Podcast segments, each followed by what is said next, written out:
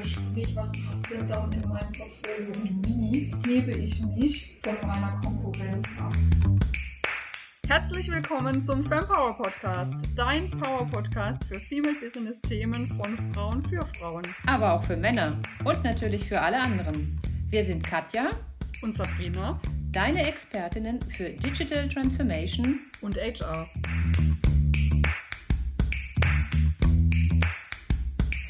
Hallo Sabrina. Hallo Katja. Ich steige gleich ins Thema ein. Okay. Coaching-Ausbildung. Brauche ich eine Coaching-Ausbildung? Ja oder nein? Hintergrund. Aha, Hintergrund, ja. Ja. Also erstens Hintergrund, ähm, dass einige äh, Hörerinnen das gefragt haben, ähm, was wir eigentlich so machen, woher wir kommen und ob man eine Coaching-Ausbildung braucht. Und deswegen habe ich gedacht, wir nehmen das einfach mal als Frage in unsere Podcast-Folge mit auf. Mhm. Du kannst jetzt schon denken, meine Antwort ist wie so häufig ein klares Jein. Jein! Tut mir leid, ich führe es aber direkt gerne näher aus. Ja, bitte. Mhm. Brauchst du eine Coaching-Ausbildung? Ich finde, es kommt darauf an, was du mit der Coaching-Ausbildung denn vorhast oder, oder tun möchtest oder in welchem Job du bist. Ich gebe dir ein paar Beispiele mit. Wenn man sich mein Berufsbild anguckt, im Personalwesen, also ganz viele Personalentwickler, ganz viele HR-Business-Partner und so weiter. Da steht mittlerweile in den Stellenanzeigen drin, dass eine Coaching-Ausbildung wünschenswert ist oder manchmal sogar wirklich auch erforderlich ist. Und wenn du in diesem Bereich drinne bist und das wird verlangt, hast du natürlich da einen Vorteil draus, wenn du das selbst hast. Wobei ganz ehrlich, stelle ich mir hier die Frage, wofür nutzt du es denn in der Praxis? Da gebe ich dir auch ein, zwei meiner Gedanken mit. Wenn du beispielsweise Personalentwicklerin bist, du coachst aber überhaupt nicht in dieser Firma, warum sollst du dann bitte eine Coaching-Ausbildung brauchen? Also es gibt mhm. einige Firmen, die sich ganz konkret dafür entscheiden, dass sie Coachings immer extern vergeben. Also warum sollst du dann bitte interner Coach sein mhm. und ein Schweinegeld für diese Coaching-Ausbildung bezahlen? Einerseits. Andererseits bist du natürlich, wenn du im Bereich der Personalentwicklung unterwegs bist, auch, auch häufig in ähm, gewissen Situationen, wenn es zum Beispiel um eine Konfliktmoderation geht, wenn es ganz generell um eine Moderation geht oder wenn es um Weiterentwicklungsgespräche geht, wenn es um Führungsthemen geht und so weiter, ähm, wo dir das wahnsinnig hilfreich sein kann. Warum? Du lernst in der Coaching-Ausbildung Methoden, Tools, Fragetechniken und so weiter, die du das super einbringen kannst. Und das ist natürlich dann hilfreich. Dann würde ich mir, mir allerdings die Frage stellen, also braucht es wirklich eine Coaching-Ausbildung oder tut es auch eine andere Weiterbildung, die dann vielleicht viel zielgerichteter ist? So, mhm. das ist jetzt die eine Seite. Also sprich, du brauchst es vielleicht für deinen Job. Vielleicht brauchst du es auch, weil du schon selbstständig bist und dein Portfolio erweitern möchtest oder weil du ein Zertifikat brauchst. Definiere, du brauchst ein Zertifikat. Ähm, ich habe in der Vergangenheit jetzt schon die ein oder andere Person kennengelernt, die schon wirklich seit Jahren und Jahrzehnten ja wirklich auch Coach sind und ähm, sehr erfolgreich in dem auch sind und zu dem Zeitpunkt, wo die in dieses Thema reingekommen sind, da gab es noch gar keine Coaching-Ausbildung. Und die haben bis heute auch gar keine Coaching-Ausbildung. Sind dennoch mega erfolgreich, haben es absolut drauf, ähm, kennen die Methoden und Tools, wenden die unglaublich gut an, sind erfolgreich in dem, was sie tun. Da begegnen wir es dann ab und zu, dass die Personen sagen, ja, weil ich merke jetzt, ich brauche jetzt irgendwie einen Nachweis, dass ich das habe. Meine Kunden verlangen das. Mhm. Sag ich jetzt mal vorsichtig ja. in Anführungszeichen, ja? Ja. Okay. Mag vielleicht dann auch gerechtfertigt sein, eine Coaching-Ausbildung zu machen. Einverstanden. So, und wenn du diese Fragen, die ich jetzt so gerade, oder diese Situation, die ich jetzt gerade genannt habe, nicht hast oder nicht beantworten kannst, dann stelle ich mir schon die Frage, warum brauchst du denn ansonsten eine Coaching-Ausbildung? Weil eine Coaching-Ausbildung ist so teuer, dass es für die eigene persönliche Weiterentwicklung in meinen Augen zu teuer ist. Mhm. Also klar, ich habe auch da mega Schritte gemacht. Ich habe mich da mega weiterentwickelt während und auch nach meiner Coaching-Ausbildung. Ich bin mega dankbar dafür, dass ich die gemacht habe. Wenn du das allerdings nur machst, um dich persönlich weiterzuentwickeln, ich glaube, da gibt es viel bessere Möglichkeiten, die auch wahrscheinlich um einiges günstiger sind. Das ist das eine. Das andere ist aber auch okay, wenn es dich dennoch interessiert oder wenn du die Punkte, die ich davor benannt habe, und du sagst, hey, ja, ich brauche es auf jeden Fall, dann überleg dir auch gut, was für eine Coaching-Ausbildung du genau machst. Was will ich damit mhm. sagen? Es gibt ja Coaching-Verbände. Die Coaching-Verbände zertifizieren Weiterbildungen unterschiedlichster Anbieter. Und du solltest schauen, dass du dann wirklich auch bei so einem Anbieter eine, ja, eine qualifizierte Weiterbildung machst. Was heißt eine qualifizierte Weiterbildung? Da wird erstens von Seiten der Coaching-Verbände darauf geschaut, wie umfangreich diese Weiterbildung ist. Sei es anhand der Module, sei es anhand der Inhalte, sei es anhand der Peer Groups, sei es anhand der ähm, Ausbilderinnen und so weiter. Also die schauen sich das ganz konkret an und du weißt, aha, die haben dann einen gewissen Standard, der ist für den Verband wichtig und du kannst dich dann darauf verlassen, dass sie das geprüft haben. Das andere ist aber auch, schau dir an, was du denn brauchst und möchtest. Also brauchst du denn jetzt wirklich einfach nur das Zertifikat? Dann reicht dir vielleicht eine super kurze Coaching-Ausbildung, weil du eh dieses Wissen schon hast und dich nicht in eine zweijährige Coaching-Ausbildung begeben willst, so wie ich es zum Beispiel gemacht habe. Mhm. Oder ich sehe das Gegenteil wichtig. Also bist du da eher Anfängerin oder du möchtest einfach viel, viel mehr Input bekommen oder du legst eben gerade Wert darauf, dass deine Weiterbildung von Coaching, Verband, ABC zertifiziert ist, dann ist das einfach ein ganz anderes Thema. Jetzt muss ich mhm. dazu sagen, für mich war es ganz wichtig, ähm, eine lange Coaching-Ausbildung zu haben, um wirklich mich da auch auszuprobieren, um viele Techniken kennenzulernen, um aber auch in den Vorteil zu kommen, ähm, ja, die Peer Groups richtig zu nutzen, sozusagen. Klingt jetzt irgendwie ja. komisch. Also, was will ich damit sagen? Ähm, in meiner Ausbildung war das so, die Peer Groups, die waren ein Bestandteil dieser Weiterbildung und zwar ein Pflichtteil. Und es war immer so, dass wir zwischen den einzelnen Modulen uns mindestens einmal treffen mussten in unserer Peer Group. Tatsächlich haben wir das viel öfters getan. Wir haben uns in der Regel alle zwei Wochen getroffen und ja, ihr hört schon raus, das ist in einem Zeitraum von zwei Jahren. Also wir haben uns richtig oft getroffen. Wir haben im Rahmen dieser Peer Group, wir waren dazu sechs in unserer Gruppe, immer geübt und zwar das, was wir im letzten Modul kennengelernt haben, aber auch vereinzelte Situationen oder Tools, Fragetechniken und so weiter, die wir in der Vergangenheit kennengelernt haben und dann nochmal ausprobieren wollten oder in die Tiefe gehen wollten und so weiter. Also das finde ich was ganz extrem Wertvolles und das hat mir so viel gebracht in dieser Zeit.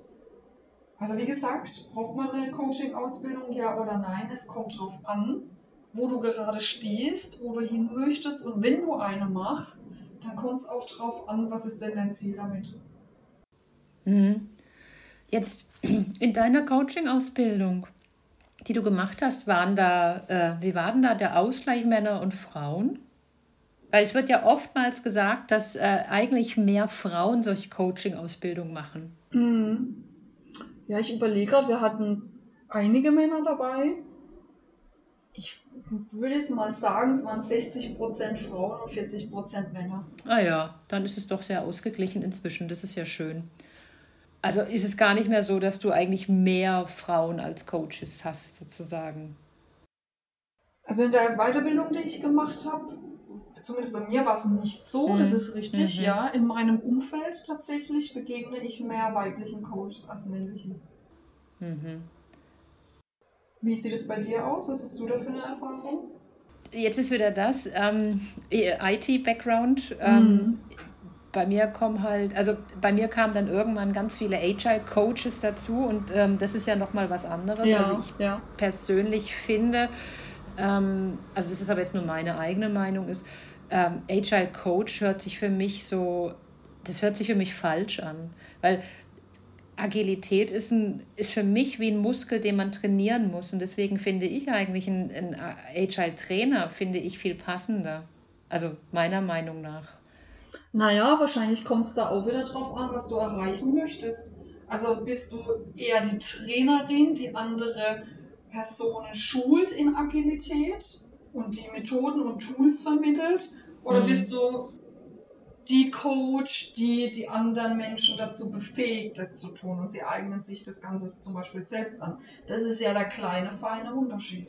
Ja, aber ähm, das kommt halt immer so auf die, auf die Personengruppe mhm. dann an. Deswegen brauchen bei Agilität, finde ich, braucht man manchmal eher einen Trainer und mhm. manchmal eher einen Coach. Aber äh, um auf die Frage zurückzukommen, bei mir waren es eigentlich mehr Männer, muss ich ah, ganz ehrlich sagen. Okay. Aber halt auch, weil es halt, äh, wie gesagt, äh, das Thema Agilität, Prozesse, das ist alles so, ist ein, ist ein, bei mir halt wirklich, ist, ist ein sehr starker männerdominierter mhm. Bereich gewesen mhm. und deswegen sind es einfach mehr, mehr Männer gewesen, die hier als, als Berater sozusagen äh, oder als Coach tätig mhm. waren. Nicht als mhm. Berater, als Coach tätig waren, ja. Ja, das Interessante finde ich auch, was machst du denn dann im Anschluss an deine ähm, Coaching-Ausbildung damit? Mhm. Ja? ja, was machst du damit? Wenn ich so in, in meine Ausbildungsgruppe von damals schaue, also mir fällt niemand ein, der das hauptberuflich tatsächlich macht. Mhm. Ich muss gerade nochmal in mich gehen, aber ich glaube, keiner meiner, meiner Mitstreiter und Mitstreiterinnen macht das Coaching heutzutage hauptberuflich. Alle haben ja. das gemacht aus ihrem Beruf raus als Ergänzung oder um sich nebenbei noch was aufzubauen. Mhm. Wobei die meisten tatsächlich das in ihrem angestellten Job ja als, als, als Mittel der Wahl sozusagen, sondern als Ergänzung halt zu dem, wie sie eh schon aufgestellt sind oder waren. Oder halt jetzt so wie du dann quasi Sidepreneur ähm, ja. Bewerbungscoaching machst, genau. Ja. ja, ja, das ist richtig. Ja, interessant finde ich auch, ich kann mich noch gut daran erinnern, als wir so in der Ausbildung waren, wie dann die Männer mit ihrem Wissen umgegangen sind rund ums Coaching und die Frauen und was sie dann aber auch für Preise verlangt haben, wenn sie Coachings angeboten haben. Also ersteres zum Beispiel, die, die Männer haben sich viel früher getraut, damit öffentlich zu gehen und ja, ihre Leistung zu bewerben oder in ihrer, ihrer Abteilung, ihrem Team, ihrem Unternehmen zu sagen, hey, guck mal, ich mache eine Coaching-Ausbildung und ja klar, du kannst mich natürlich jetzt schon buchen, kostet übrigens so und so viel, und zwar richtig viel, wohingegen die Frauen sich da sehr zurückgehalten haben und oftmals den Gedanken hatten, ach, ich mache ja jetzt erst die Ausbildung, ich kann doch das dann jetzt noch gar nicht mhm. so gut und richtig und überhaupt. Und okay, wenn du jetzt also mein Probecoachie bist, dann kann ja. ich dafür ja gar kein Geld verlangen oder halt nur 20 Euro oder so. Ja. Das ist, das also das ist so typisch mir Frau. aufgefallen. Ja, ja, ja. Das ist typisch Frau, absolut. Ja. Ja, jetzt, also ich möchte auch noch eine andere Sache ergänzen, was mir zu dem Thema Coaching einfällt. Und zwar ist ja nach wie vor immer noch da ein gewaltiger Coaching-Boom und Markt da. Also jeder wird ja im Moment Coach. Und da ja. würde ich schon sehr, sehr vorsichtig sein und mir ganz genau angucken, was das denn für Personen sind auf der einen Seite, was sie da genau machen. Weil Coaching kann sich jetzt sowas von unterscheiden. Es gibt systemisches Coaching, es gibt eher Business Coaching, es gibt eher Life Coaching.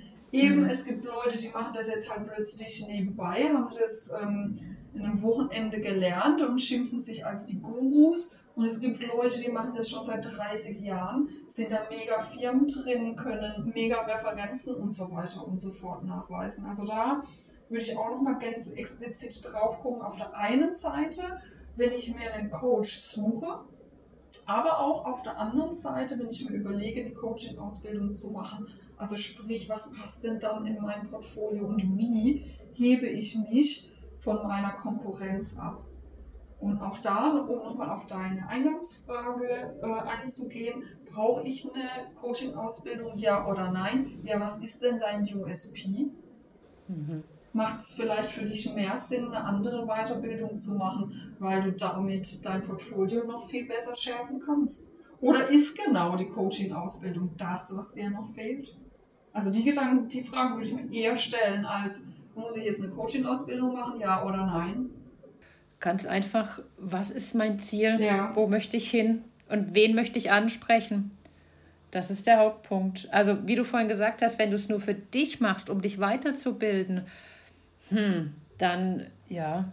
Du, du wirst lachen. Ich kenne ganz viele, die eine Coaching-Ausbildung machen, weil sie sagen, dass sie sich persönlich weiterentwickeln wollen und danach niemals als Coach auftreten. Ich finde es unglaublich, weil dafür finde ich einfach das einen zu teuren Preis. Das ist auch viel Zeit. dazu sagen, genau, das wollte ich jetzt gerade auch ergänzen. Also meine Ausbildung war sehr lange. Also nicht nur die zwei Jahre, sondern es war auch eine sehr intensive Zeit. Mhm. Ähm, du hast vorhin schon gehört, die Peer Groups an sich alle zwei Wochen, dann die Module vor Ort, dann aber auch die Dinge, die wir währenddessen erledigen sollten. Also sprich, die, die Coaches zu finden, wirklich zu coachen.